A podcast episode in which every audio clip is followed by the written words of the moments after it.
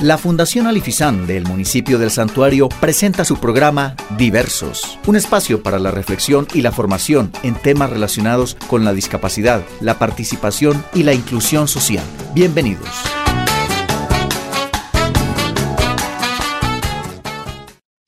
Buenos días, hoy es jueves 5 de noviembre del 2020. Yo soy Sara Gómez, directora de comunicaciones de la Fundación Alifizán, y les doy la bienvenida a este, su programa Diversos. Para mí cada semana es una alegría estar aquí con ustedes, poder encontrarnos, poder saludar a todas las personas que de una u otra manera se han vinculado con la fundación, a los directivos de la emisora, a la familia de la Fundación Alifizán, a los usuarios, a sus familias, a sus cuidadores, a los benefactores, a los padrinos, a todos aquellos que de una u otra manera se han sumado a este sueño. Ustedes saben que desde el mes pasado nos estamos proyectando este programa a través de Spotify. Nos encuentran como podcast diversos de la Fundación Alifizán Así que saludamos también a aquellos que no nos están escuchando el día de hoy, jueves 5 de noviembre, sino en otro momento. Qué alegría poder saber que podemos llegar a más personas. El día de hoy me acompaña mi mamá, Elena Gómez, directora general de la Fundación y cofundadora de, de este gran proyecto. Mami, buenos días, ¿cómo estás? Muy buenos días, Sara. Muy buenos días para todos. Me uno al saludo general que hizo Sarita.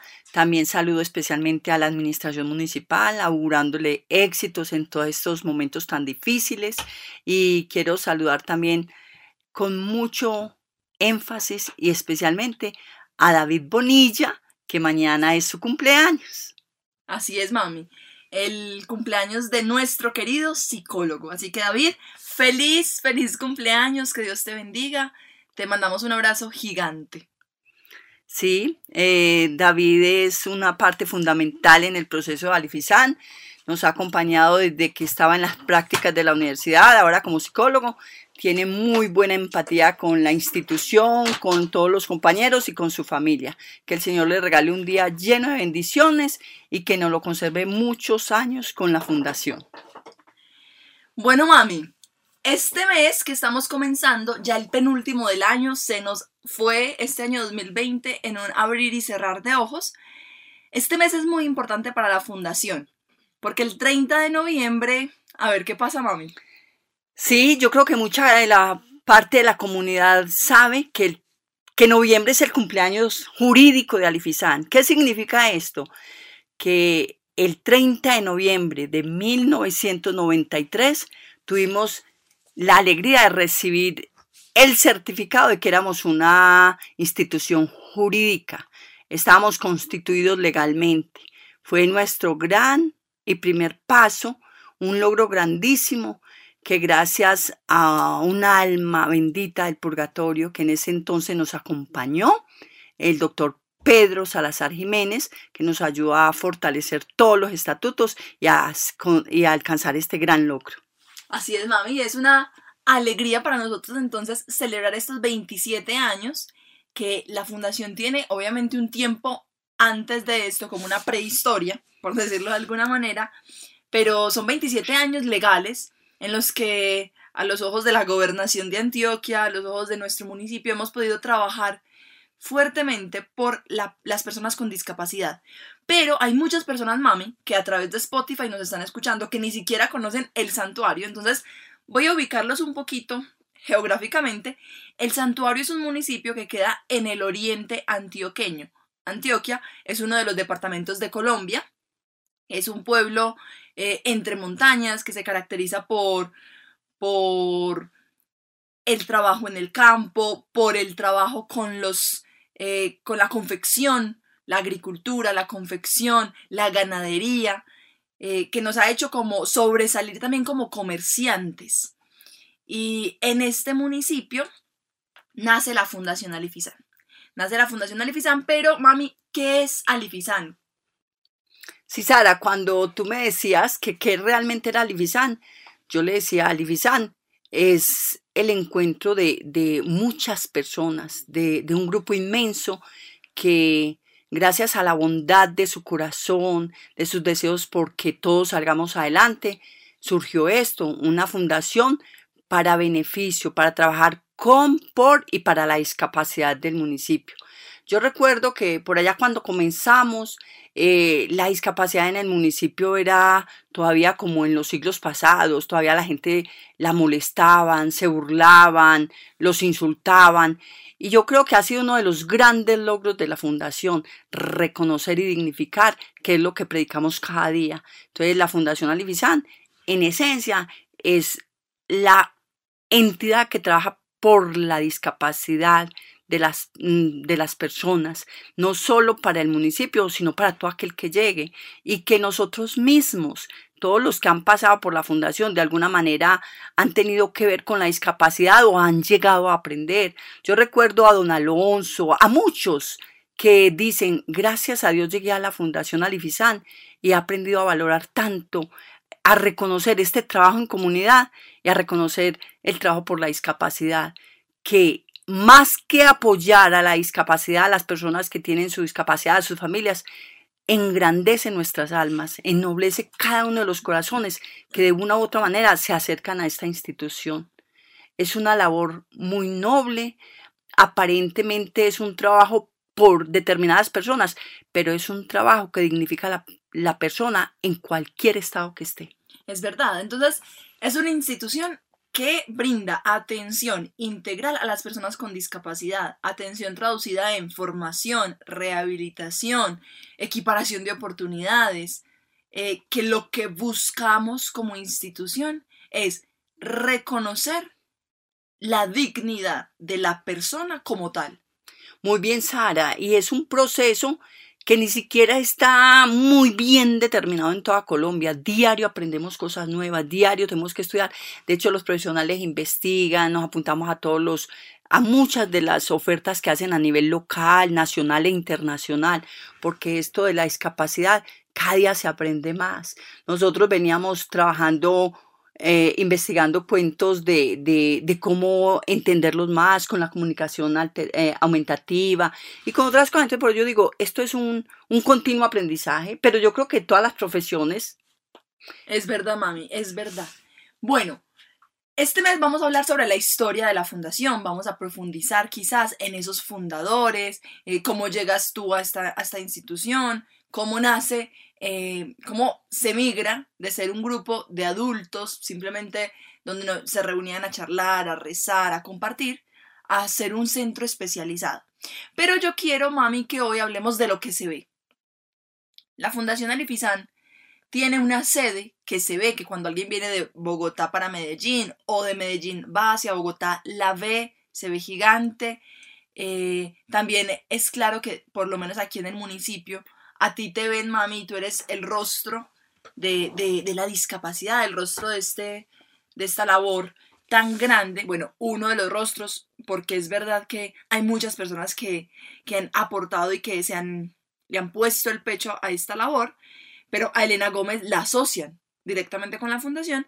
Entonces, ¿cómo se llega a esto? ¿Cómo se llega a esto que se ve? Es verdad, Sara, lo que acabas de decir, que no solo yo, porque hay muchas personas que han trabajado y que han puesto el pecho y que se identifican con la discapacidad. Pero Elena Gómez ya no es Elena Gómez, sino Elena Alifizán, Elena la. A mí me reconocen más fácil por Elena la que Elena Gómez. Eh, yo digo que a esto se llegó pues por la mano bendita de Dios y de María Santísima, eh, por ese temple, ese compromiso, esa entrega eh, y la constancia, la constancia que vence lo que la dicha no alcanza. El compromiso de tanto santuariano, el Padre decía hoy en la Eucaristía que los santuarianos teníamos, gracias a Dios, muy buenos principios católicos, que nos acompañábamos mucho en la fe, que tratábamos de direccionar muy bien nuestras vidas.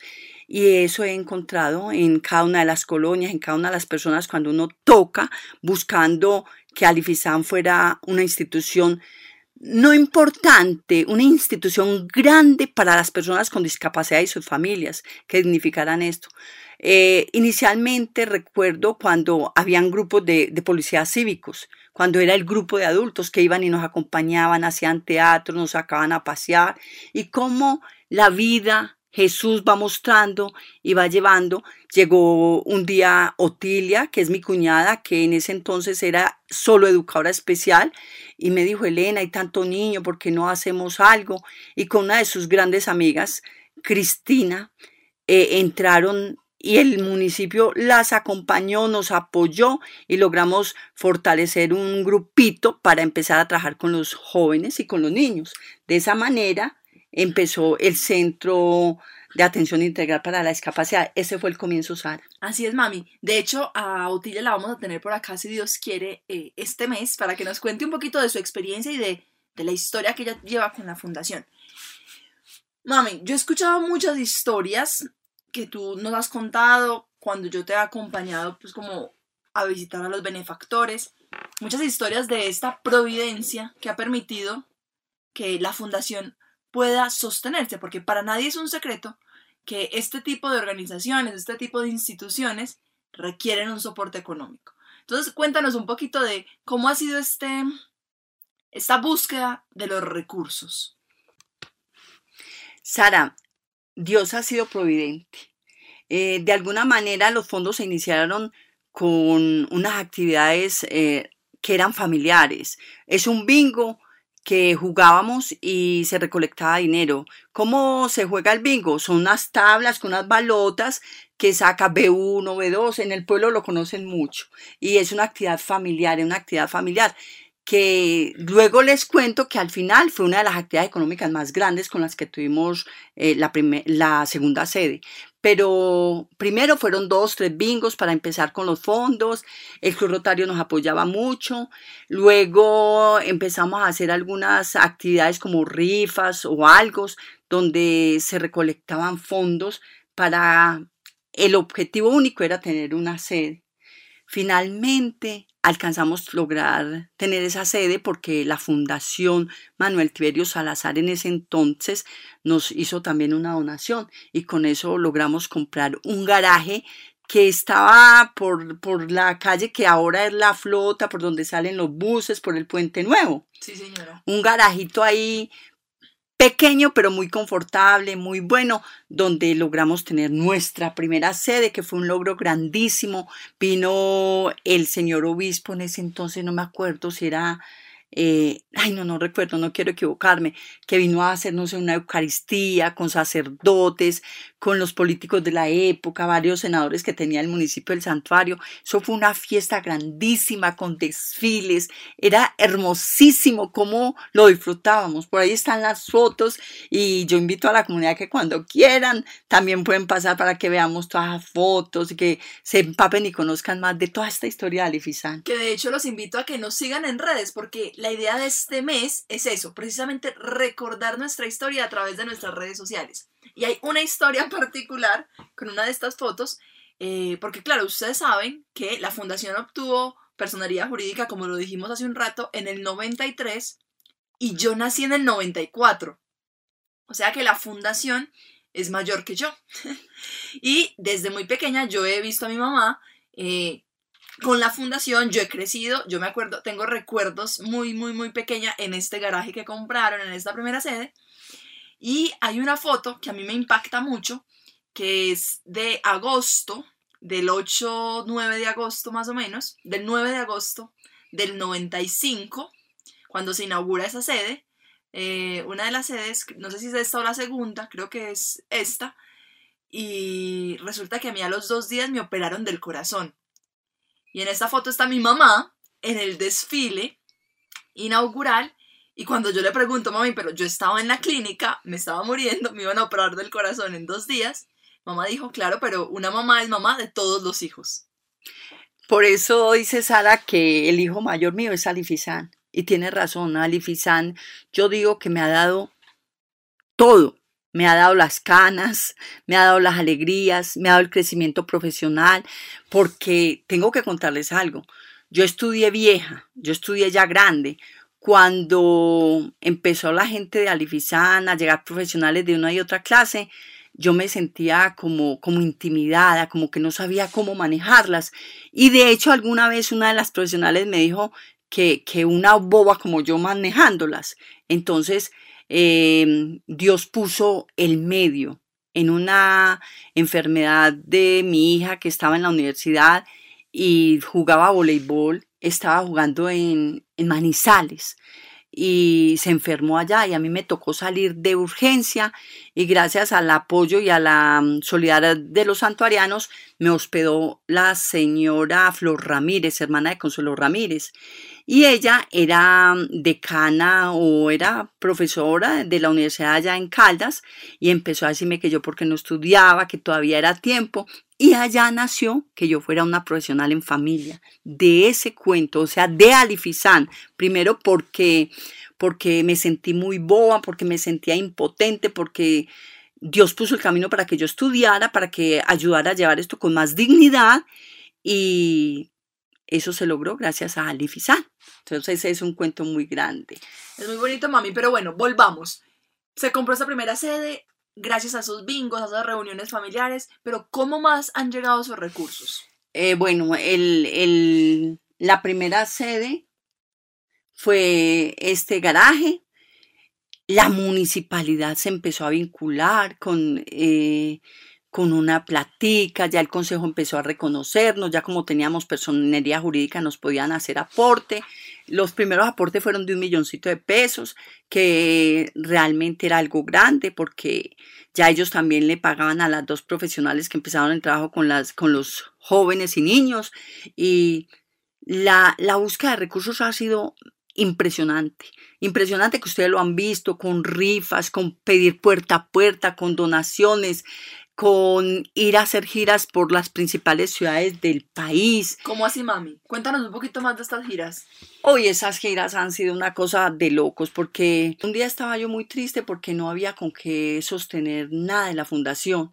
Entonces, dos de mis amigos del bachillerato, Jairo Alonso Gómez y Álvaro Gómez, eh, me animaron, me dieron fuerza, me dijeron, Elena, vamos a Bogotá, hay muchos amigos que de pronto buscamos para que puedan sostener la institución. Y fue así como empezaron las giras por el país.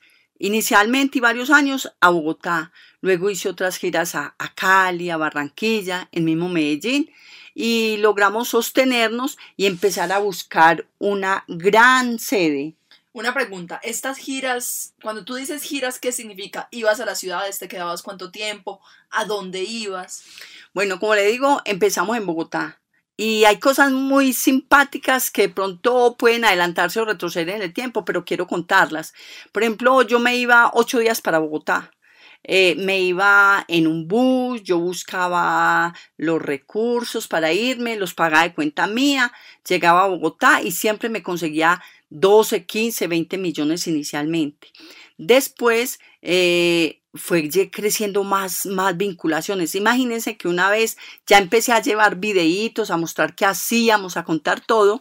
Y una vez estaba con un computador en una cafetería ahí en un centro comercial de San Andresito en Bogotá, con uno de los amigos mostrándole a otro para era la metodología de sensibilizar, mostrar a los muchachos, mostrar qué hacíamos y todo cuando de pronto va diciendo alguien me tocó la espalda y es que yo quiero ayudar. Y era una persona que no era colombiana, era de otro país y resulta que era amigo del señor que estaba viendo y ese señor nos regaló un millón de pesos que ni siquiera nos los regalaban los santuarianos, nos regalaban 300, 500.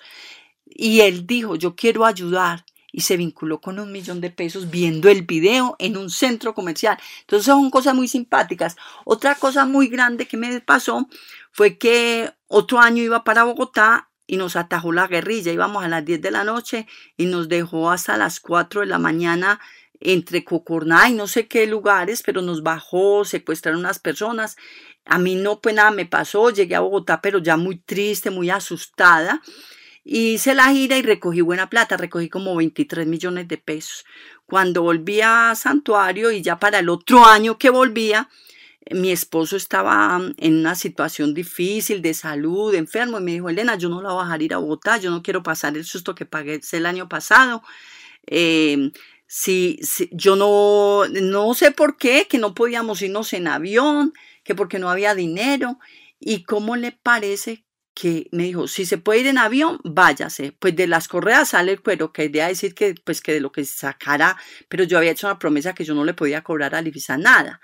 Entonces, eh, un día fui a, a un almacén de una cuñada mía a saludarla y ella se ganaba chances que porque estudiaba los números y yo le dije, ay Teresa, yo me tengo que ir para Bogotá y Pacho no me quiere dejar ir por tierra, ¿por qué no me hace un chance a ver si me lo gano para poder ir para Bogotá? Oiga, parece mentira.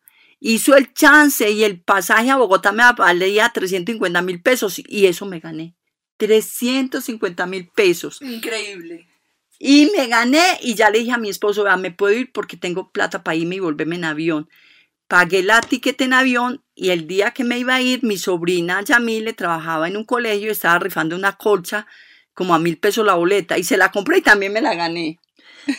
Entonces fue una fiesta en Bogotá contándole a toda la gente y decían, claro, Dios es grande, Elena Palifizán, no, siga para adelante. Yo le no, yo tenía por ahí 29 años, algo, yo no, yo hasta que cumpla los 50, cuando cumpla los 50 me retiro y tengo 57 y todavía estoy en Alibizán.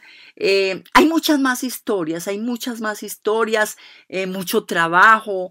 Eh, empezamos a hacer una actividad anual en Medellín, que yo creo que muchísima gente la conoce, es ir a hacer una integración. Mami, antes de que nos cuentes sobre esta integración, perdona ahí por cortarte, hay otra historia que a mí me impacta muchísimo y yo quiero que la cuentes que es una vez que ha sido la única vez que no hemos tenido el dinero para pagar a los profesionales. Ah, bueno, eso fue mm, muy al comienzo, yo todavía no estudiaba ni nada. Eh, yo tenía que pagar dos millones y medio a los profesionales un viernes. Y yo había prometido a Dios y le había pedido a Dios que nunca me dejara quedar mal, porque en mi casa la palabra ha sido sagrada y las deudas se pagan el día que son y todo. Y yo empecé por la mañana y yo fui al banco, no teníamos ni un peso y me fui a, a, buscar cómo conseguía. Fui donde uno de los amigos, Jairito el Grillo, que ha sido un gran importante para Lifizán, un gran amigo. Le dije, Jairito, necesito dos millones y medio porque no tengo con qué pagarle a los profesionales. Usted me los presta y yo busco una rifa o algo para pagárselos. Me dijo, Elenita, acabé de consignar, aquí tengo 500 mil pesos. Si le sirve, le digo, no, yo necesito dos millones y medio, pero voy a ver, si no, yo vengo y lo molesto. Llamé a mi hermano a Medellín.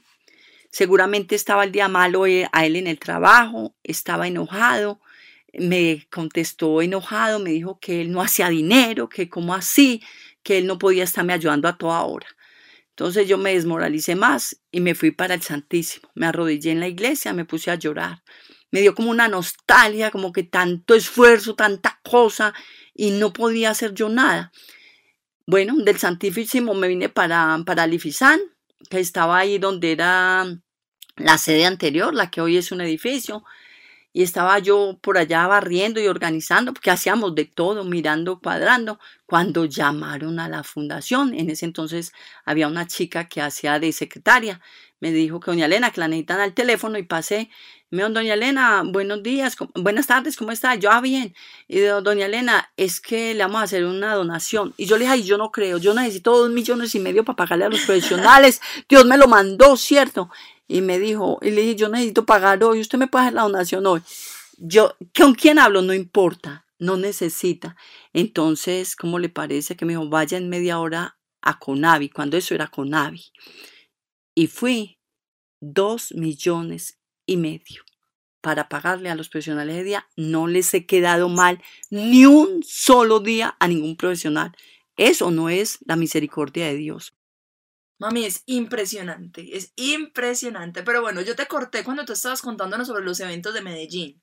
Sí, eh, iniciamos a hacer algunos eventos en Medellín. En uno de esos, eh, en la carrera 80, en un restaurante Los Recuerdos, nos condecoraron. Recibimos la condecoración Jorge Robledo Ortiz eh, Plata. ¿Pero qué eventos eran, mami? Eran eventos de, de integración, de, de, socialización, de que nos conocieran, de que muchas personas, no solo santuarianas, sino amigos de santuarianos, eh, tuvieran un espacio de, de interactuar con las personas con discapacidad. Íbamos, bailábamos, cantábamos, trovábamos y compartíamos con muchos santuarianos que no venían a santuario, pero que estaban en Medellín, o otros amigos que iban.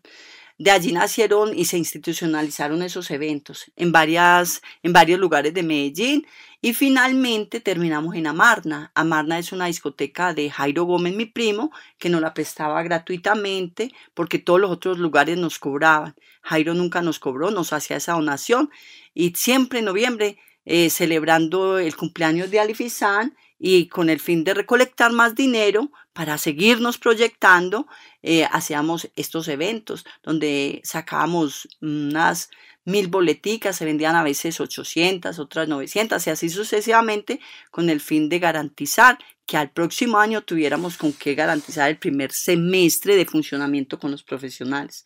Eso fue un éxito hasta el año pasado, nunca se interrumpió. Este año se interrumpe, pero tenemos que buscar una estrategia de que todos estos santuarianos, de que todas las personas nos ayuden a conseguir esos 25 millones que nos conseguíamos en ese evento, porque los necesitamos para pagarle a todos los profesionales y para seguir con el funcionamiento.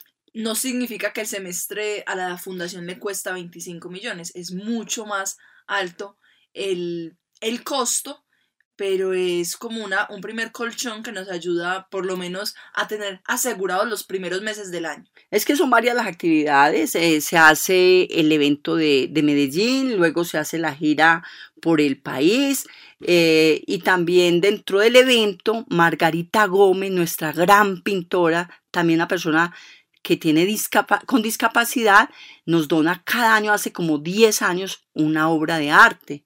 También la rifamos, le hacemos 5, 4 millones de pesos. Y así sucesivamente es una búsqueda para garantizar todo el dinero que, que, necesitamos. También ustedes nos han visto con los bazares en la plaza y muchísimas actividades. Algunas personas nos han donado joyas que las hemos rifado y así sucesivamente. Bueno, y nosotros cada día seguimos trabajando, no solamente para que la fundación pueda subsistir gracias a las donaciones, sino también poco y lentamente eh, nos vamos transformando para poder ser autosostenibles. Mami, el tiempo se nos acaba. Yo creo que podemos despedirnos y, y así ya yo paso a dar algunos anuncios. Bueno, yo quiero agradecerle a usted, Sara, que le ha dado tanto a la fundación, que nos ha transformado, que con estas comunicaciones nos ha hecho más visibles. Eh, quiero darle las gracias a todo el equipo de Alifizan que viene trabajando arduamente por, ese, por esa meta que tenemos ahora, por esa búsqueda de la autosostenibilidad. Pero por el momento los necesitamos, siempre los necesitaremos en este momento para que nos ayuden con los recursos y otros días para que nos den ideas y para todo. Y agradecerle a tanta gente que de una u otra forma se ha vinculado con este gran proyecto que no solo está desde el 93, porque antes de eso fueron 3, 4 años de trabajo arduo para lograr este, este proyecto, este proceso de tener la personería jurídica. Mami, gracias por acompañarnos, gracias por, por ser quien eres, por haberle puesto este rostro a las personas con discapacidad, por luchar por la dignidad de ellos. Gracias por aguantar tantos golpes que la vida te ha dado también gracias a la fundación como tú dices, las canas te las sacó la fundación. Nosotros también un poquito, pero es verdad que, que ha sido una mamá espectacular, tanto de nosotros como de, de la fundación. Entonces, gracias mami, y gracias por acompañarnos. No, yo le agradezco a Dios por la Fundación Alifizán, porque de una u otra manera, a pesar de que yo sé que soy un ser humano maravilloso, que Dios me ha dotado de cosas lindas, eh, pero de no haber sido por la fundación, yo creo que yo fuera otra persona. La fundación me dignificó en el amor, en el servicio, en la caridad y yo creo que gracias a la fundación tengo este hogar tan bello, que yo creo que no es un hogar, sino es un cielito, porque tengo un San José y tres angelitos.